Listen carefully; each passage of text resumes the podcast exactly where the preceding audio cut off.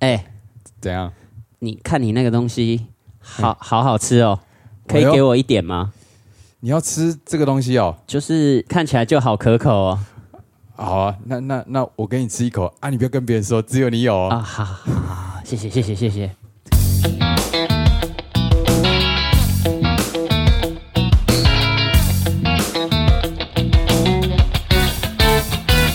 欢迎收听零零八七。嗯，好啊，跟你说，这个好康只有你有哦哎、，谢谢我，我好久没有尝到好康了。而且只有听这几人才能得到这些好康啊。没错，哦这这个这个事情哦，只有听零零八七的人才可以知道，没错啊，别人都不不要跟不要跟别人讲啊。讲啊，听了不能跟别人讲。好，欢迎大家收听台湾街头艺人第一品牌 EP Twenty Five。OK，那我们今天邀请到的这位朋友哎，他，Come 是 from Taizong City。哦，春水堂发源地，哦，是哦，对啊对吧？那我们就直接请他来跟大家自我介绍一下好了。，Hello，大家好，我是来自台中的街头艺人，我叫做周子毅 Jerry Joe。那同时呢，我也是一个合法的骗子，哎呀，合法专骗大家的笑容。哇塞，专骗大家的笑容。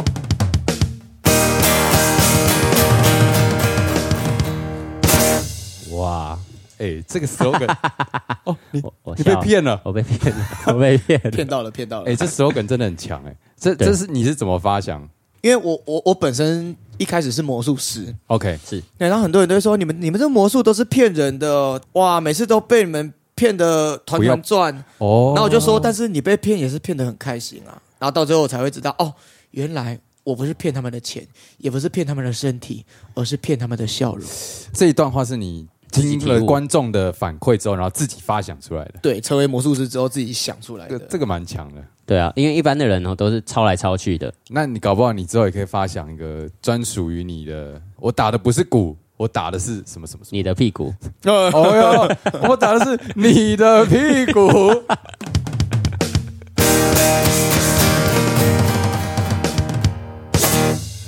好啊，如果有想被八级先生打屁股的，留言加一，留言加一。今天子毅来到我们零零八七，可不可以跟大家稍微分享一下你的表演内容？因为你刚刚提到你是魔术师嘛，啊但其实你表演内容不止魔术。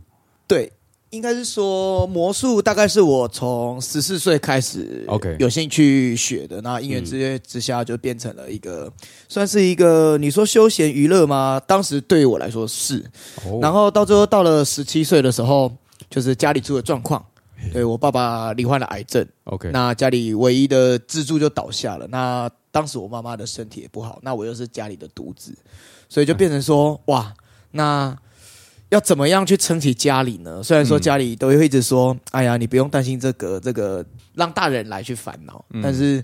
身为家里唯一的长子，又是又又是男孩子，一定会想要扛。于是我十七岁就开始用魔术踏入了我们的社会的商业表演。哇，哎，我可以好奇问你，你现在几岁？十八，哦，所以他这短短一年做出了这样的成绩啊！很呃我还没讲完，十年前十八啊，，十年前十八，但你那时候还在念高中吧？对，那时候还在念高二、高三。那你那时候去的商演场合通常是怎么来的？对于我来说，那个时候的状况就是很想要替家里就是出一份心力嘛嘿，嘿所以会想要去打工。但是对于一个高二升高三即将要大学的一个、嗯。一个孩子来讲，你与其出去外面打工，那你不如好好的考一所国立的大学，嗯省下更多更多的开销。是。OK，所以那个时候我就想说，哎，那既然我魔术那个时候十四岁开始学，学到十七岁，学到现在也差不多四年了，嗯那不如嗯我就要用魔术赚钱。因缘机会之下，其实那时候透过蛮多老板还有朋友去帮我引荐，有时候会去到那种科技公司的尾牙，或者是哦。保险公司的活动，嗯对，或者是人家婚宴的那一种，嗯嗯。对，节庆的那一种。如果没有表演的话，我就是补习班补习班在干嘛教小朋友魔术。哦，哇，哇，强迫自己成熟，要进入这个社会。所以你那段时间你是主动的去寻找这些演出机会，对，大家不会对于，比方说，因为你很年轻，然后会有一些，比方说疑虑嘛，就觉得说，嗯，你是个成熟的表演者吗？还是怎么样？对，其其实那个时候遇到一个还蛮长一段时间的瓶颈，因为就像你说的，大家会去怀疑，嗯哎、你这个品质 O 不 OK？嘿但是对于我那个时候来说，你只能好好的包装自己，，OK，把自己包装到你今天表演服穿着，你站上去，人家会觉得你不是十七岁的一个表演者。哇，这个听起来励志，但是其实又有一点点难过。哎是但所以你做这些事情的时候，就真的是为了赚钱，还是说有一部分也是一种成就感？其实都有，因为当时当然第一个就是为了把家里的开销啊，把家里的这个洞补起来，然后另外一方面，其实也是自己的私心啊，就会觉得啊哇，嗯那个时候我们最最流行的就是刘谦嘛，啊。对，那时候就哇，刘谦都可以在电视上、在舞台上这么闪闪发光，嗯，哇，就是非常非常向往的一个角色，所以就会会会把自己当做是是这个的目标而去前进。嗯。那在高中的时候开始进入这个表演行业，这一行是谁带领你进去？就是你有什么学长吗？还是没有，那个时候真的是靠着自己，就其实就像是买保险一样，很多人一开始卖保险，那推荐人家买的对象都是先谁？先是家人、家人啊，亲朋好友亲朋好友，对对，那就是假贺到修博嘛。那哎大家哦觉得好的话，就会一直推荐、推荐、推荐，哦人脉也会慢慢的就是变广。做口碑啊。口碑，这真的但因为因为这段说真的我也不了解，因为平常看看子怡这样嘻嘻哈哈的，非常开朗的一个人。没想到踏入表演的这个项目是是是如此呃责任感跟压力吗？对，这个原因听起来是算是有一点点沉重。有点压力，对对对。但是表演的时候，这件事情会不会影响你？譬如说，像我在表演的时候，会觉得说啊，我今天又要出去赚钱了，今天没有赚到多少，可能嗯会啊、觉得觉得心情不好，影响我的表演，会有这种会会会哦而而且就是变成说，因为我们一开始的出发点都是因为情势所逼，啊生活、嗯生活没办法满满足现况，所以才会才会以这个为出发点。那当然啊一开始真的得失心会很重啊，包包含我今天满腔热血、嗯。充满干劲的，我就是要上街头，我今天就是不赚个几千块，嗯。我不回家。是结果那天下雨，哦对，常常遇到这种，对，嗯但是我一直以来从那个时候，包括我从魔术转型，踏上街头，嗯。嗯嗯，踏上街头，自己出来抛头露面，嗯。就是抛弃魔术师光鲜亮丽、舒适的舞台，然后踏上这个充满严酷的街头。嗯。其实那个时候也是以钱为出发点，因为，OK，钱虽然说会越赚越多，但是需要的也越来越多。嘿嘿嘿。对，所以到了二零一五年，我踏上了街头。我踏上了街头，开始学习一些些魔术以外的，像是哎丑剧、嗯嗯杂耍，嗯嗯嗯，对对，或是一些喜剧类的，像戏剧类的。因为其实，在街头你不不可能只靠魔术满足大家的需求，因为街头你要考虑到环境，对，然后还有人事时地物，对，对，所以气氛非常非常重要。其实会改变我一生中的一个表演理念。嘿，这个故事呢，发生在台北。哇，好马上来一个故事。然后我们来、哦来来来故事来来一个故事好了。好好好，对对对对，其实这个也是影响到我现在，我每天也都是会想着这个画面，想着这个故事来来来让自己不会忘掉我我一开始出来的初衷。嗯嗯嗯，在二零一七年那个时候，我踏上街头已经一年半，快两年了。嘿嘿嘿。对，那也成功的转型成为一个街头娱乐者，就是诶魔术、丑剧、喜剧、杂耍、特技，通通都要会的一个表演者。我在二零一七之前，我都是在台中，嗯。然后就突然有一次有一个机会，能能够到台北摆街头，嗯，摆街头表演。那其实那个时候台北对于我来说就是一个很很很耀眼的一个城市。，OK，对于我们这种中部南部的人来讲，就是会觉得哇，台北的烟囱一定比较大只，我干，哦对不对？台北什么都比人家大只，台北男子图鉴了，对，所以那个时候对台北的向往，就脑中都会浮现一首歌，就是“台北不是我的家”的这个歌词。啊，OK，当然，有了这个机会，要不要把握住？当然要，当然当然试一试啊。对。但是自己自己心里一定会有预设立场，就是觉得说、哦，不对啊，台北人看那么多表演，我这种真咖怂上来。嗯会不会被打枪啊？会不会人家根本连连鸟都不鸟你啊？嗯，所以那个时候其实就有一种先入为主的概念。但是那个时哦候带我上台北的一个老师就跟我说：“你就上来试试看吧，是是你不试不知道，嗯试了如果不行的话，大不了就回台中啊，嗯，对吧、你就台北永永永远不要再上来啦。嘿嘿嘿，啊，试了下去成功了怎么办？哦，不对对了，成功怎么那办？对，那谁要负责？对谁要负责？所以那个时候我本来是想说，保持着放进去一下下 就好的概念。哎来台北一下下就好了。对对对对对，然后我我我就想说，好，那就上来了。我还我印象很深刻，我在台北，我第一次表演的地方是在红线的东门。东门哦，对东门哦，东门最有名的就是永康街。永康街嘿，对啊，永康就是都卖牛肉面的那个很对。热闹的街。对，对，然后那边有一个公园叫做永康公园。永康公园，对，永康公园哦，那个时候我的那个算是老师，就带我去那边表演。嗯。嗯，它是一个很安静的公园。说实在的，在那边你不会感觉到台北人的步调是快的，哦。就是悠悠闲闲，然后又有很多观光客，因为那个时候还没有疫情，啊，对，又有很多日本人啊、韩国人啊、香港人啊、中国人，是对，所以算是一个蛮多元文化的一个地方。嗯嗯，所以那个时候我就拖着沉重的步伐，摆上了我简陋的道具，就展开了我来自台中的表演。结果没想到，嘿，观众的反应竟然颠覆我的想象，哦哟，竟然观众是买单的，而且现场的气氛很嗨，很嗨，嗯。让我觉得哼台北人也不过如此。哦。当下会有这种想法，就哇，我我我我竟然这样轻轻松松征服了台北，而且哦哟，我也在那一天拿到了我我在街头人生中的第一张一千块，哦就是大赏箱里面有一张蓝色，哇，对所以那天就开开心心的演到下午。那下午想说吃个晚餐，吃个晚餐想说，哎，现场还有人，大概晚上七点半。嗯嗯那我本来想说，现场还有人的话，既然都上来了，那就多演一场。嗯想说也也也为这次在台北的旅程画下一个完美的句点。啊，OK，好，当天最后一场表演很温馨，虽然说人不多，但是是最舒服、最感动，也是最完美的一个句点。等到我收起我的大浪箱，回到我放东西的地方的时候，嘿，我看到一个画面，嘿，我发现我的包包旁边摆了三颗橘子、一包饼干，然后两个凤梨酥，那下面有几个糖果，上面还有一张一百块，哇。然后底下是摆着春联，因为那个时候算是过年。啊，OK，对对对，然后那个时候我就跟跟跟我旁边老师讲，就开玩笑就讲说，哎，哇，老师，哇，你还帮我准备点心啊，我，还给我小费哦，哇，我又不是坐台，就是这样子。我老师那时候一脸正经的说，这不是我给你的，这个是刚刚一个捡资源回收的阿嬷叫我转交给你的。你刚刚在表演的时候，他在旁边一直看，看到最后的时候，他把这些东西交给我，叫我转交给你，并且跟你说。你要继续坚持，你要好好加油哦，你的表演很棒。哇，然后就推着他的推车就走了。当时我当下的情绪，我愣了五秒。也许嗯，这堆东西的价值，包含那上面那一张一百块台币，是是那个阿妈不知道要减多少公斤才会换取过来的，但她竟然把它全部给了我。对哇，当时才让我觉得表演，尤其是街头表演，它不是赚钱，它是一个我们每个人心中价值的一个等值的交易。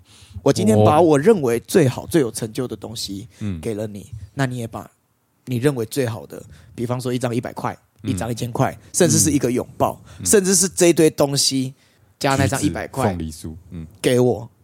所以过了几年之后嗯，我只要有上来台北，我只要有空，我就会晃去永康公园，不只是下午还是晚上，我一直想要去看看那个资源回收的阿妈，我也想要跟他说，嗯，五年前那个小男孩，他没有因为疫情被打败，他还继续坚持着。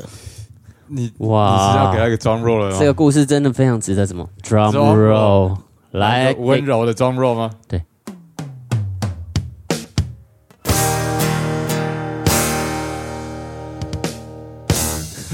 温柔的 roll 没，没有，我觉得他刚刚讲的这个故事呢，觉得除除了感人以外，也道尽了一件非常现实的事情，就是呃，你是用你的热情，你把你所有最好的东西呈现给大家，然后大家才会回应你。没错，很多时候啊，其实表演者如果出来，他真的只是为了为了要赚钱，这件事情其实非常明显。对，这种这种状况，其实能够得到的回应，因为你不是给你最好的东西给大家。对，其实大部分的时候，以我自己个人的观点来说，我常常在这样的状况演的时候，也不会得到很好的回应。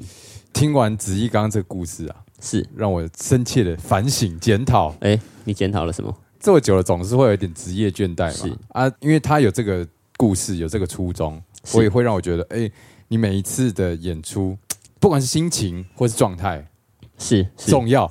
那像我的话，你的话，我我就没有这种故事嘛，所以 所以我要开始挖掘我之前到底是为了为什么？了什么？因为像子怡说，他是你是一个来自别人的鼓励嘛。我觉得，即便你真的是为了现实，然后来赚钱，然后来做这件事情，我觉得也是很 OK。就算是你的初衷，对，他就是你的初衷，那你就是尽力的把呃每一次要赚钱的心情准备好。那还还有一件事情想奉劝大家，对啊？就是呢，常大家会听到七年之痒这件事情，然后呢？就是譬如说，当你当你跟一个你喜欢的对象，哎你们结为连理的哎结婚了哎，然后呢，有一天你当然会久了会平淡了嘛，就跟你们在做街头表演什么是一样的。哎那久的时候呢，你就想说啊，这个黄脸婆每天煮的饭都这么难吃，无聊，然后还去哎外面的酒店找小姐好了。你上礼拜才跟你老婆道歉，然后现在讲这一大堆，我没有开始联想啊。不是我，我只是就因为常常听到这些状况嘛 OK 新闻什么都很常在报。嗯但这时候呢，你真的要想一想，你当初为什么会跟他结婚，就是就是你你喜欢他的原因到底是什么？你们你们在一起的初衷到底是什那么？万一初衷是我觉得他长得很正，啊，现在变了。现在变了，那如果如果你的初衷就是这么肤浅的话，那那你就是要去追寻你的初衷嘛，那你就要找一个再找一个更漂亮的。哦，对谢谢你这个开始。对，重点就是你的初衷是什么？要被黄标了。如果如果初衷本来就是很表面，那就继续表面了。就维持维持。对，了，千万 千万不要做一个做作的假自己。哎、你这样突然想一想，我突然想到一件事情，什么事情因为刚刚子怡说他从台中上来嘛，对不对？然后来台北，然后遇到那个、这个捡资源回收的一位阿嬷给你的鼓励嘛。是我现在想一想，在永康街的捡资源回收阿嬷，会不会其实也是个地主？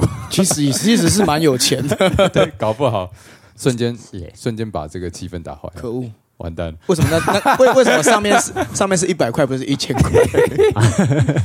哎、那我想问一下，你当初总会有人让你知道说，哎、上街头赚钱的机会比较多这件事吧？就是它是一个什么样的契机？其实契机就要再回到我我那个时候高中我就出来自己一个人做魔术表演，嗯，对，然后就是这样子顺顺利利的，也也考上了一间诶国立的大学，，OK，然后一样在大学的时候。大一、大二就是顺理成章的就继续了这个行业，因为毕竟嗯，大学也有学费和生活费要、要要自己负担。所以你全部都靠自己表演赚，这样。是，respect 好，对，然后那个时候就想说，哎，自己能力还是有的嘛，那就照做吧。而且而且大学大学时间多了很多，嗯。对，所以我我我我平常可以接活动的时间又更、啊。时间成本又更充足。OK，对，那到了我大二之后，其实魔术魔术的这个舞台发生了一个很大很大的转变。哎，对，因为那个时候 YouTube 开始盛行，OK，那很多魔术教学啊，什么解密啊，通通都铺在上面，所以变成说魔术这个东西已经慢慢的。失去神秘感。对，失去神秘感就算了，重点是还出现什么销价竞争。哦，对，所以嗯有可能今天我高中六千块，嗯。我表演是带一副扑克牌，带几个硬币，嗯，但是到那个时候六千块已经是变成出三个人，然后还、啊。还表演大道具，OK，所以我完全打打不过这些人，所以那个时候就变成说，原本表演每个礼拜都有，嗯。变成嗯。每个月都有，到最后变成每一季都有，哦，然后演变成最惨的是。一年一度。我我我我对我一一年一度就只有尾牙可以接，然后我、嗯。我只剩下六日教课。啊！你们也知道教课嗯。一个小时四百，两个小时八百，嗯。嗯。你你一一个礼拜教两天也才赚一千六，嗯。那你这样一个月的生活费根本不够。对，对，所以那个时候才会想说，不然上街头，嗯。因为与其我在这边等钱来，那不不如自己去找钱我自己出去赚钱。啊哦，开源呐，所以你是看到了有人的街头表演，自己就想到这个其实那个时候算是一个前辈，一个魔术圈的前辈啊，拉我进去，因为他那个时候玩魔术也差不多二十几年了。嗯嗯，对啊哦，想要就是换个口味，啊，对，然后他他正想着想说，他想要在街头拍一套双人秀，哦，所以就问了我。OK，但是其实那个时候我非常看不起街头艺人，哦真的哦，身为魔术师嗯。当时的角色，我会觉得这个跟要饭没什么两样。嗯。对，但是看着自己的户头嗯，感觉需要要点饭剩下。五五百二十八块哎呦，也领不出来，因为最低哦1000块只能领要一千块嘿口袋只剩两百零一块嘿，好像连泡面都快买不起了。总资产哦。七百二十九块，七百二十九块，没错。然后五百二十八还是不能动的，现在可以用那个有一些银联卡还是什么东西，你就可以直接刷户头的钱。哎呦，该不会要进要进夜配了吧？啊敬业配，哎，没有，哦，没有。好然后，然后那个时候就是因为这个前辈提出了大胆的想法，才才把我拉进来。哦然后我那时候想说，我真的不想当街头艺人，嗯因为那个时候其实魔术师会有一种身段啊，姿态会比较高。对对，对，然后到最后我就跟他说，好啦，不然我就出去跟你做两场，嗯嗯嗯。两场我我我钱有赚回来，我就要回本，嗯。那我就不做了。嗯嗯，对，那那前辈也是那种就是好了，很开明，说好了好了，就试试看吧。对，然后我们第一第一场街头，第一场街头印象很深刻。嗯那时候在暑假的礼拜四，嗯。然后在晴美。啊，其实那时候晴美算蛮夯的，晴美成品草悟道那边算蛮夯的，平时就很多人。嗯哼，然后我就和那个前辈，不要不要说两个已经一个玩魔术玩七八年了，另外一个玩二十年了，嗯。不会紧张，没有。对于自己不熟悉的东西嘿，还是紧张。对，当时我们演的那个双人秀，该有的效果在不该有的点出现了，不该有的效果在该有的点出现了。嗯。但是还是算是蛮蛮喜剧的啦。啊那一天我印象很深刻，我们演了三四场表演，嗯哼，对，两个人赚了一千四百二十八块，一共。哇，对，然后两个人平分下来是七百一十四块。对，我然后我们这样算一算机会成本，哦，我们其实真正表演的时间加起来也才两个钟头而已。嗯那时薪是不是三百五？哦，哇，每天都有七百块的话，我十天就七千嘞，哎，比我教课一个月还多哎。我们现在听这个数字会觉得哇，好像很少。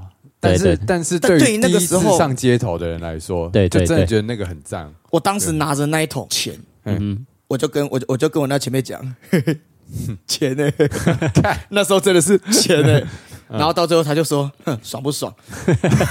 我就说爽，然后他说那下礼拜还要不要继续？我就说 Why not？就做到现在了。哼，哦，那你拿到第二次的时候，应该就是又再更多。我们曾经有越来越多我们也曾经有一个晚上，两个人从六点做到九点，赚了一万多块，一个人分下来五六千。哦，但也有曾经一个晚上寒流来，我们两个赚的钱分下来还不够买个麦当劳套餐。哇，这也说了，这起伏很大了。起伏很大。对对，但是你拿到那个一万多的时候，你当下就觉得哇，我是暴发户，我是暴发户，我今天我要点小菜。加卤蛋 可是因为看你街头，其实现在魔术的成分很少，很少了，对对对。对，然后你中间加了很多的，就说杂技啊，还有很多的其他的雪茄喜剧盒啊还有一些小丑的对对对的戏的戏剧喜剧、默剧这样。这些这些东西是在什么样的因缘际会之下，你去学习或加入的？那个时候跟那个前辈啊，就是两个人合体之后，其实那个时候、说真的，你说赚不多吗？也没有，就是一个舒适的状态，我稳稳的就好了，可能一个月至少糊个两万三万。嗯是。嗯。对，但是那个前辈他希望我更好，嗯。于是他就在有一天就提出了一个提议，嗯。但是提这个提议之前，却从人家的口中传出来，就是说，哎、你跟周子怡这样子搭，你们两个人而已啊，又要平分啊。说真的，你会的东西比他多，你也比他资深，那他凭什么跟你一人一半？哦，而且周子怡会的东西很少、哎、嗯他也不会变魔术，他就是小丑妆画着，然后跟你在那边哈啦啦哈，哈拉哈拉倒来倒去，搬来搬去，就这样就可以跟你分一半，这个最没产值、这个你就不懂啊，这个丑角是很重要的欸，对，但效是都来自这个丑角。当时那个人就是不懂。好，然后我我从人家的口中听到这个，当然心里会沮丧。虽然说那个时候是心中是肯定自己是这样子的。嗯哼，对，每当你觉得自己没有用、一无是处的时候，不要灰心，因为至少嗯你的判断还是对的。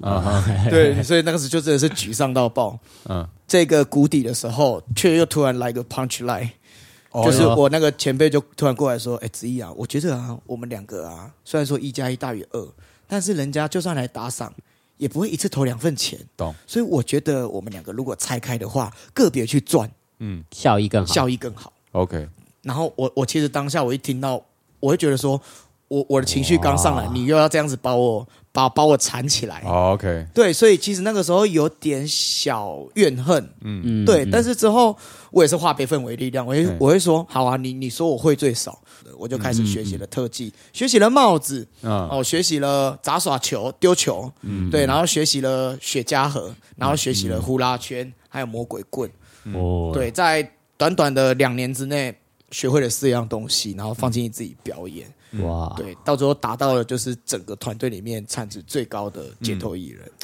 团队，我们那个时候算是四个人，一开始一开始四个人、哦啊，我先跟那个前辈两个人一线，啊。到最后才有另外两个。但我其实有一件很好奇，就是你刚刚说你学了这么多东西，但是我觉得在你的表演里面有一个很重要的成分，就是呃小丑的这个角色，因为这个东西比较像它，它比较不是肢体上的技术，对它比较像是心灵层面，对对对，你是从哪边学？因为我觉得这对你的表演来说占了很大的成分，这样其实这个就要讲到我们的主题了，初衷。因为其实小时候，嗯哼，幼稚园、国小，包括国中，其实在班上啊，算是一个比较起头的人。啊，讲好听一点是大家的开心果，嗯。对啊，但讲难听一点就是老师眼中的问题学生。，OK，对，所以小时候我就有一个很好的习惯，就是我很喜欢看人家笑。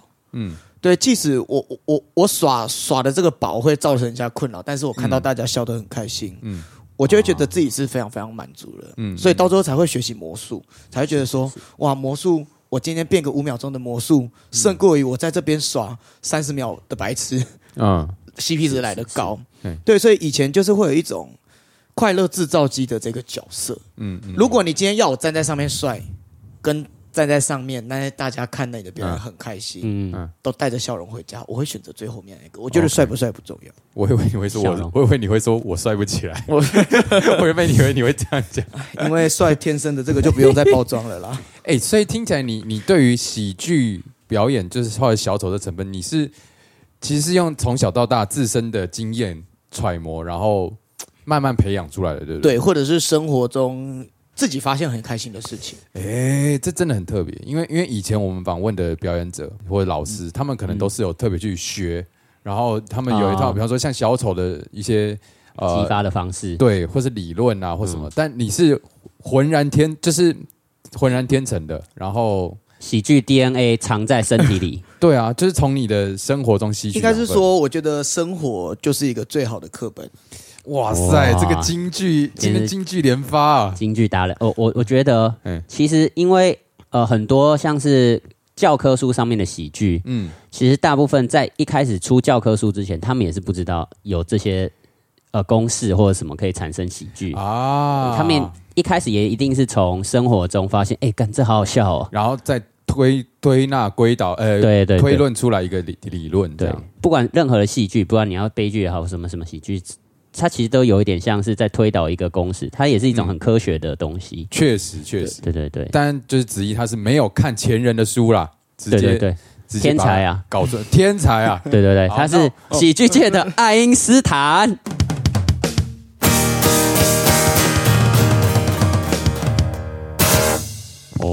哇，瞬间把他捧这么高啊！对，那这样子捧得高哦，才摔得痛嘛。哎、你有什么样的练习可以让大家就是可以做到像你这样？也也没有也没关系，就是应该是说，我很喜欢去注重一些生活的细节。哦，对比方说，我我我今天出门搭客运北上也好，还是说在路上走路或者是在开车的时候，有时候看到路人，嗯，我会去观察他们他们在干什么，或者是啊这两个人在交谈。虽然说我我隔着窗户我不知道他们在讲什么，但是我心里会去猜他们可能发生什么事情。哦，诶，对对，就会会会会去自己去猜这个剧情。嗯，比方说两个人在吵架，或是两个人在拥抱，拥抱。哦，嗯拥抱，我会去观察他他们他们的细节，而吵架会做出什么样的姿势，OK 或是两个人拥抱也有分爱情的拥抱还是朋友间的拥抱。哦对你，你可以可以观察出这种细节，就是哎，他们两个抱了，应该是朋友的抱，因为他没有怎么样怎么样。啊，对，会会会观察的出来。但但啊那但是你观察这些路人，跟比方说喜剧啊，或是这种内化的观点是？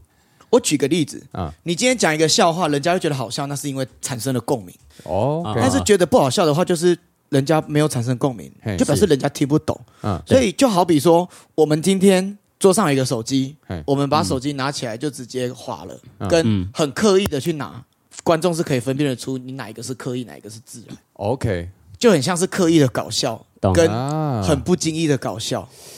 是这哦。这两个是不一样的东西。这这其实蛮蛮蛮抽象的。对很微妙，对，那如果大家想要真的很了解的话呢，嗯。这个或许可以到周子毅的这个粉砖上面，然后呢 问他看他有没有开课啊是，这个费用呢我们再自己跟他谈了哈。啊，对对对，这感觉是你觉得这是可以开重要的。课的吗？我觉得我我觉得可以。你有在想啊？其实有想、欸，真假的？对啊。其实嗯我的表演说真的真的不厉害，但是我很喜欢用用言语和一些些，应该说包装吧。包装嗯对包装对对对，因为讲真的，一个人的表演再好，但是他没办法阐述他自己的作品，还有他想要说的话，那那个表演人家看不懂，没有产生共鸣，哦 OK，看了也等于没没没有收益，没有没有收获。很有道理。对，共鸣真的是非常重要的一件事情。嗯，所以讲到包装啊，我呃们就刚刚前面开头有提到，子怡可能会跟我们分享他如何去跟活动方接洽。没错，大家最终在意的是谈价钱嘛，对然后有没有什么样的 mega？因为毕竟接活动十年了吧，超过了对嗯超过过十年了。包装啊，有没有可以跟大家分享一下？其实我觉得要把自己的价值踩住，因为其实现在说真的啦，表演越来越好做，但是也越来越不好做。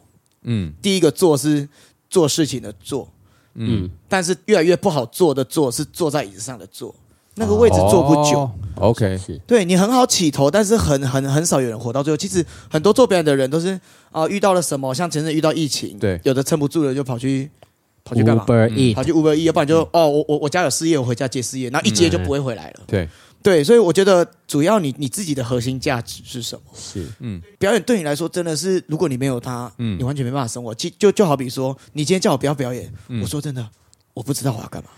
啊，就像你 OK 你叫一个警察不要当警察，嗯。那他要干嘛？嗯。对，如果表演对于你来说是这样子的话，那你你肯定可以做很久，嗯是，OK，是是。对，肯定可以做很久，嗯。对，而而不是说啊，你今天不做表演，你要干嘛？哦，我还可以做保险啊，我还可以做哇，那那我就觉得表演不是你的主要。了。嗯，对，所以以我觉得要先稳定自己的核心价值，嗯那再来就是你自己的本身的商业价值。嗯其实我很喜欢比喻这个，这个也是以前一个公关公司的老板，嗯他在差不多七年前的时候跟我讲过这句话。嗯他那个时候跟我说，其实我们表演者就像在卖吃的东西一样嗯，你要把自己定位成什么嗯？小吃摊多不多人吃？吃吃嘛对不？对？嗯那我们如果把自己当做是小吃做小吃的表演者，活动多不多？多多，哎但是你每一场活动价格可能就是平价，对，哎比较亲民的。嗯但是这也是一个赚钱方法。是那高档餐厅王品贵不贵？贵，贵嘛，一克就要一两千，对，然后又吃不饱。但是会不会有人买？买还是买？对，我不要拿这种天差地远的好了。嗯我讲麦当劳，好，好，麦当劳贵不贵？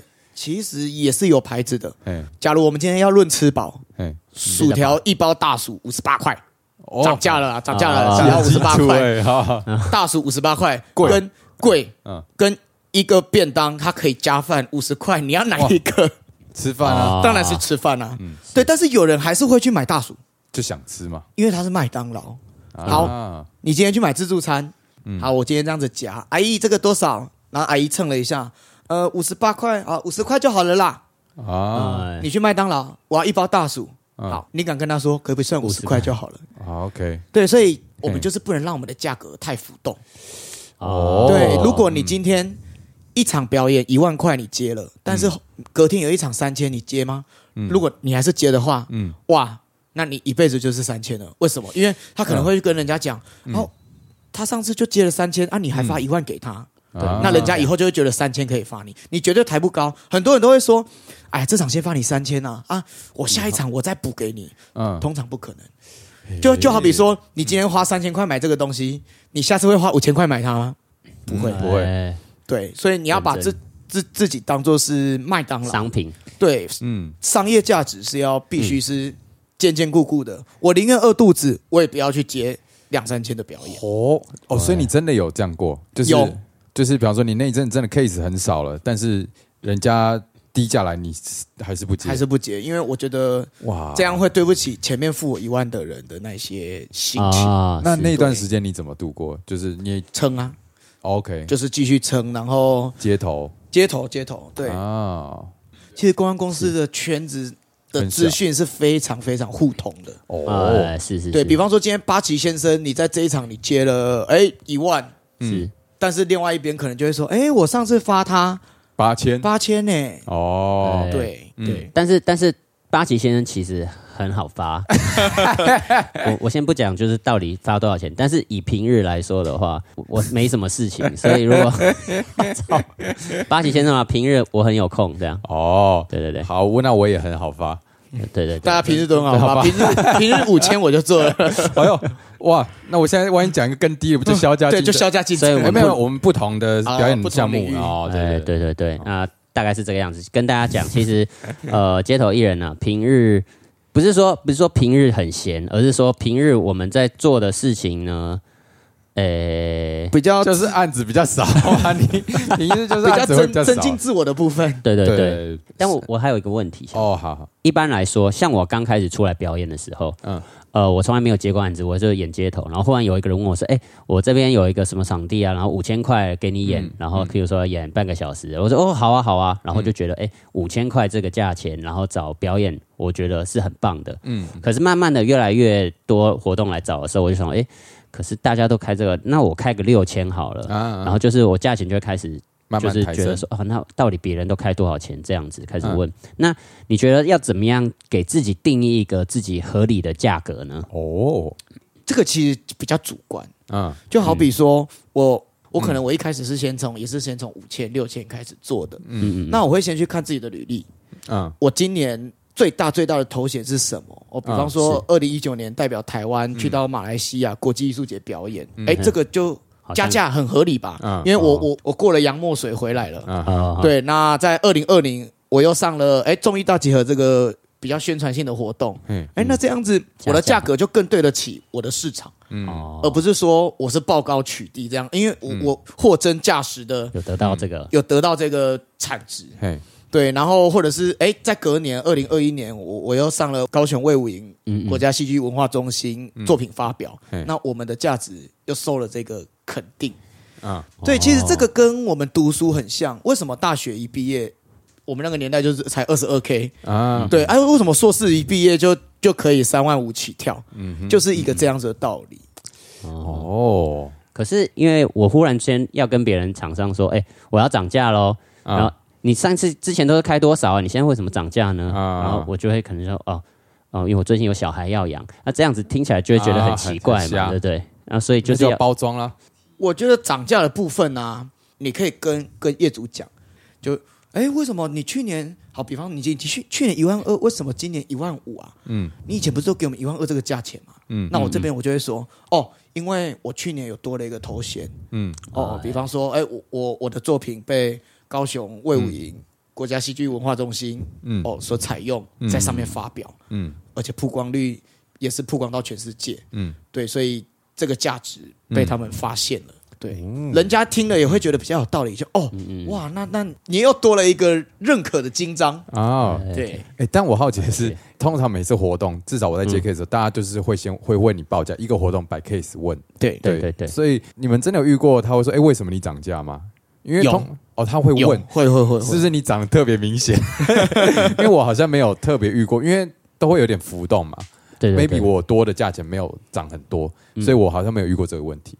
我被人家问是因为我突然涨两三千，OK，哦。对，所以人家就会这样问。但是啊我我我我这样子回答了之后，当然有的人会觉得嗯合理，那有的人会觉得那算了太贵了。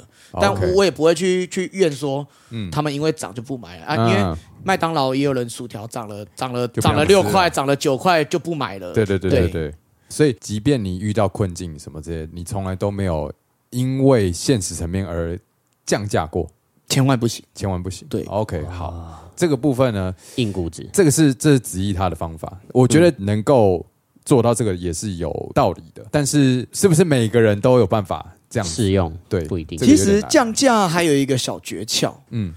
真的，他今天真的预算真的是好紧绷哦。比方说你报一万二，啊。他就说一万啊，凑个整数啊。但是你嗯其实内心是会觉得说，当然你可以选择不做，但是如果一一定会有人会说啊，我我我已经官逼民反了，我已经逼良为娼了，我已经快没钱了，对，不行了。啊。对，那我可以教大家一个小诀窍，你可以跟那个对方讲，就说，好，我挺你哦。一万，但是这个价钱绝对不能说出去，而且只有你有。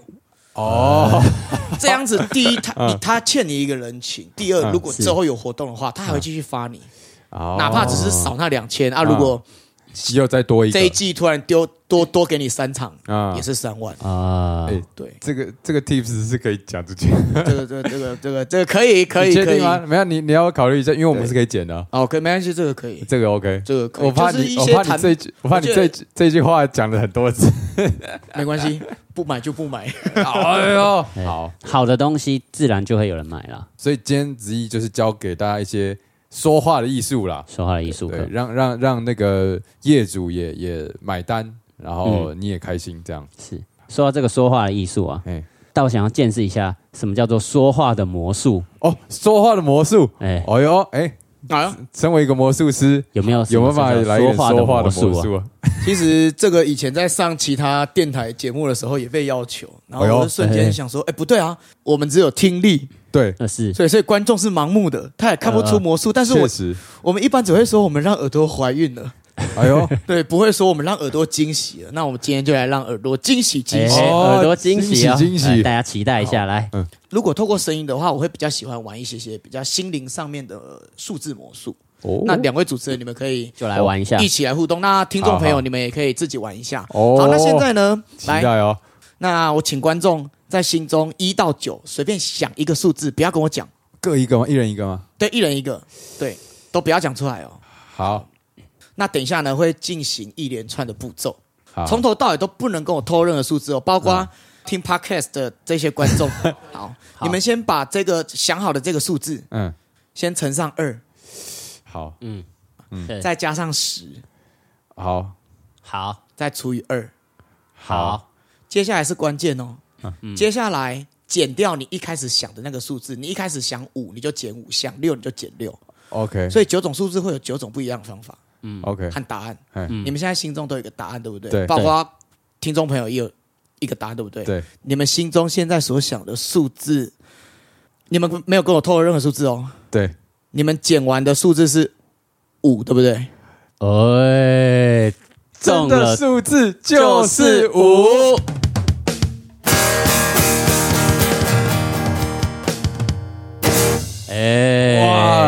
确实是五。确实是五。哎，这个是谁教你的？这个这个魔术这个算是以前也是在魔术圈交流交流出来的一哦个。那你一开始想的数字是多少？这样是个九。哎，我是七。你是七，因为身为一个理工直男，就会觉得它是应该是一个公式，对，就是你不管怎么样，最后减不管剪到最后都是五，但是这个就是它神奇的地方。哎是是是对这个可以研究一下。我们到时候拿纸笔来来，大家到时候验算再回放一下，的回放。验算验算一下这个，但是确实到底为什么会这在样？在听完以后有也有惊喜到。确实确实。哎，好，听了子怡这么多故事，我们现在要来问一点这个节目的主轴最爱问的：哎，怎么了？你曾经上街头啊最削的一次，哇，可不可以跟大家分享一下？哎，最削哦，你不要跟我 不要跟我说，我拿到大家鼓励，我很削。我们现在讲的就是钱，就是钱啊，就是要现实面就对了。对，新台币。新台币，哎，不一定，也可以是别的币。哦，对对对。好。好，我曾经最高最高纪录那一天还不是那种艺术节，而是普通的街头。嗯。那一天天时地利人和，那一场打赏有破万，一场。对，单三十分钟。哇，天时地利人和，哎，哇，那是一个什么类像过年的场合还是？呃，算是过，但是也不是那种大过年，就是那种过年的尾声，初三、初四中中间后面。然后嗯其实人第一人也没有说特别多，嗯就是很很很很平常的一个假日。，OK，嗯对，但是那一天大家看表演的特别嗨。特别嗨，然后还有特别的投入。那你自己的状态呢我？自己的状态也是放的情感给大家，哦，所以你感你明确的感受到你那天表现很好。应该是说观众给我的反应让我觉得我那一天跟他们是融合在，我我。哦，啊，你说 自我感觉良好。所以我觉得应该说一个好的表演也需要一批好的观众，确实，才会是一个最完整的表演。它就是一个互相丢球啊，丢球你丢给他，丢给你啊，对对对越丢越凶这样。那那我想确认一下，是在什么哪一年？对，然后在哪里？你还记得吗？好像是在二零二零的年初的那个哦我从马来西亚哦回来的隔年，那也是疫情，算疫情前疫情刚刚快要爆发，过年后才爆，对哦，那在什么地方？在台中奇美。哇哇，台中晴美算还是我最常去的地方。对你很有意义哦。对。对啊，哇，因为你你说你跟你那个搭档破万也是在那边嘛，对。然后你个人的，然后我家离那边边五分钟，哦五分钟哦哇哇。更近。福地宝地，哇，这个然后大家以后那个去晴美逛一逛，然后就会大喊周子毅，对对对，他搞不好就会出来了，对对对对，哎，谁叫啊？赞哦。好，那我们最后啊，要邀请这个子毅为大家带来一句金句良言。哦，他今天很多金句，啊最后还要再来一句嗯啊，没办法、流程就这样啊。啊，来最后最后我送给大家最后四个字：四个字，哎呦莫，忘初衷。莫忘初衷。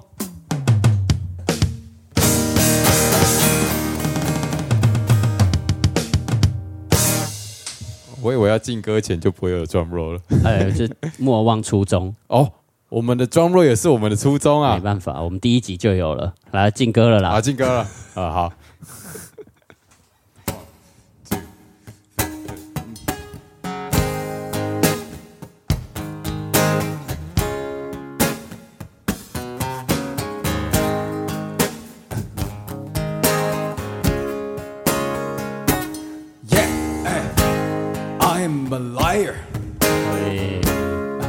专门说谎，我要骗你。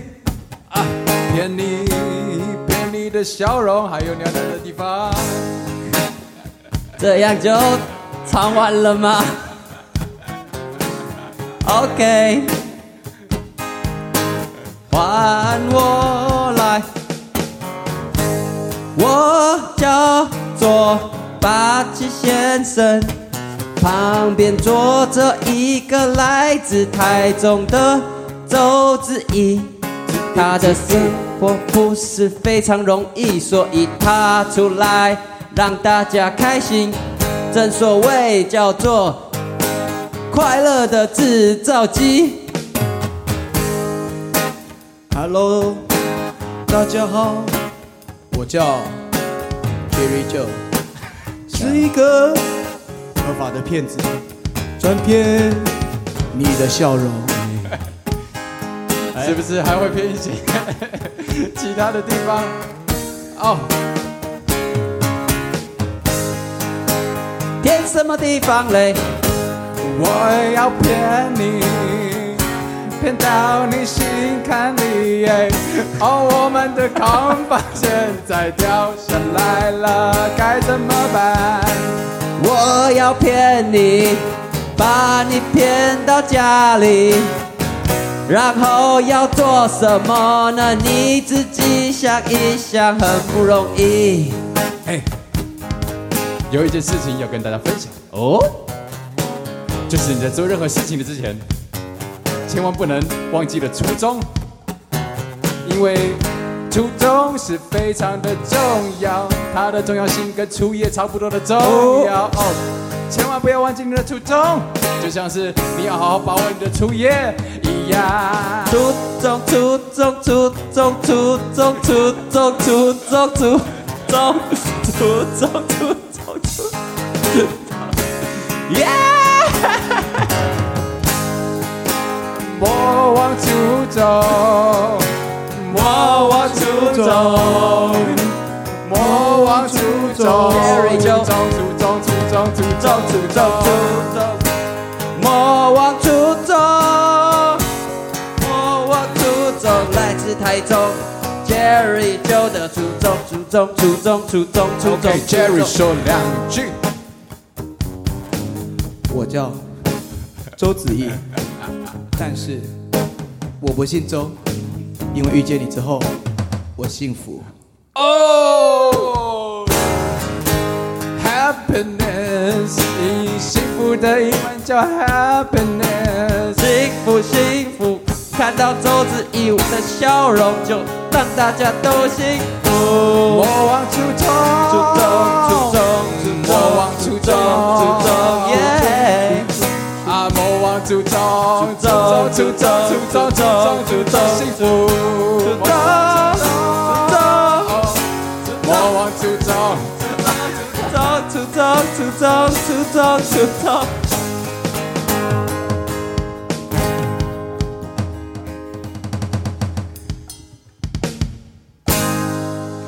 莫忘初衷。那我们到底唱什么？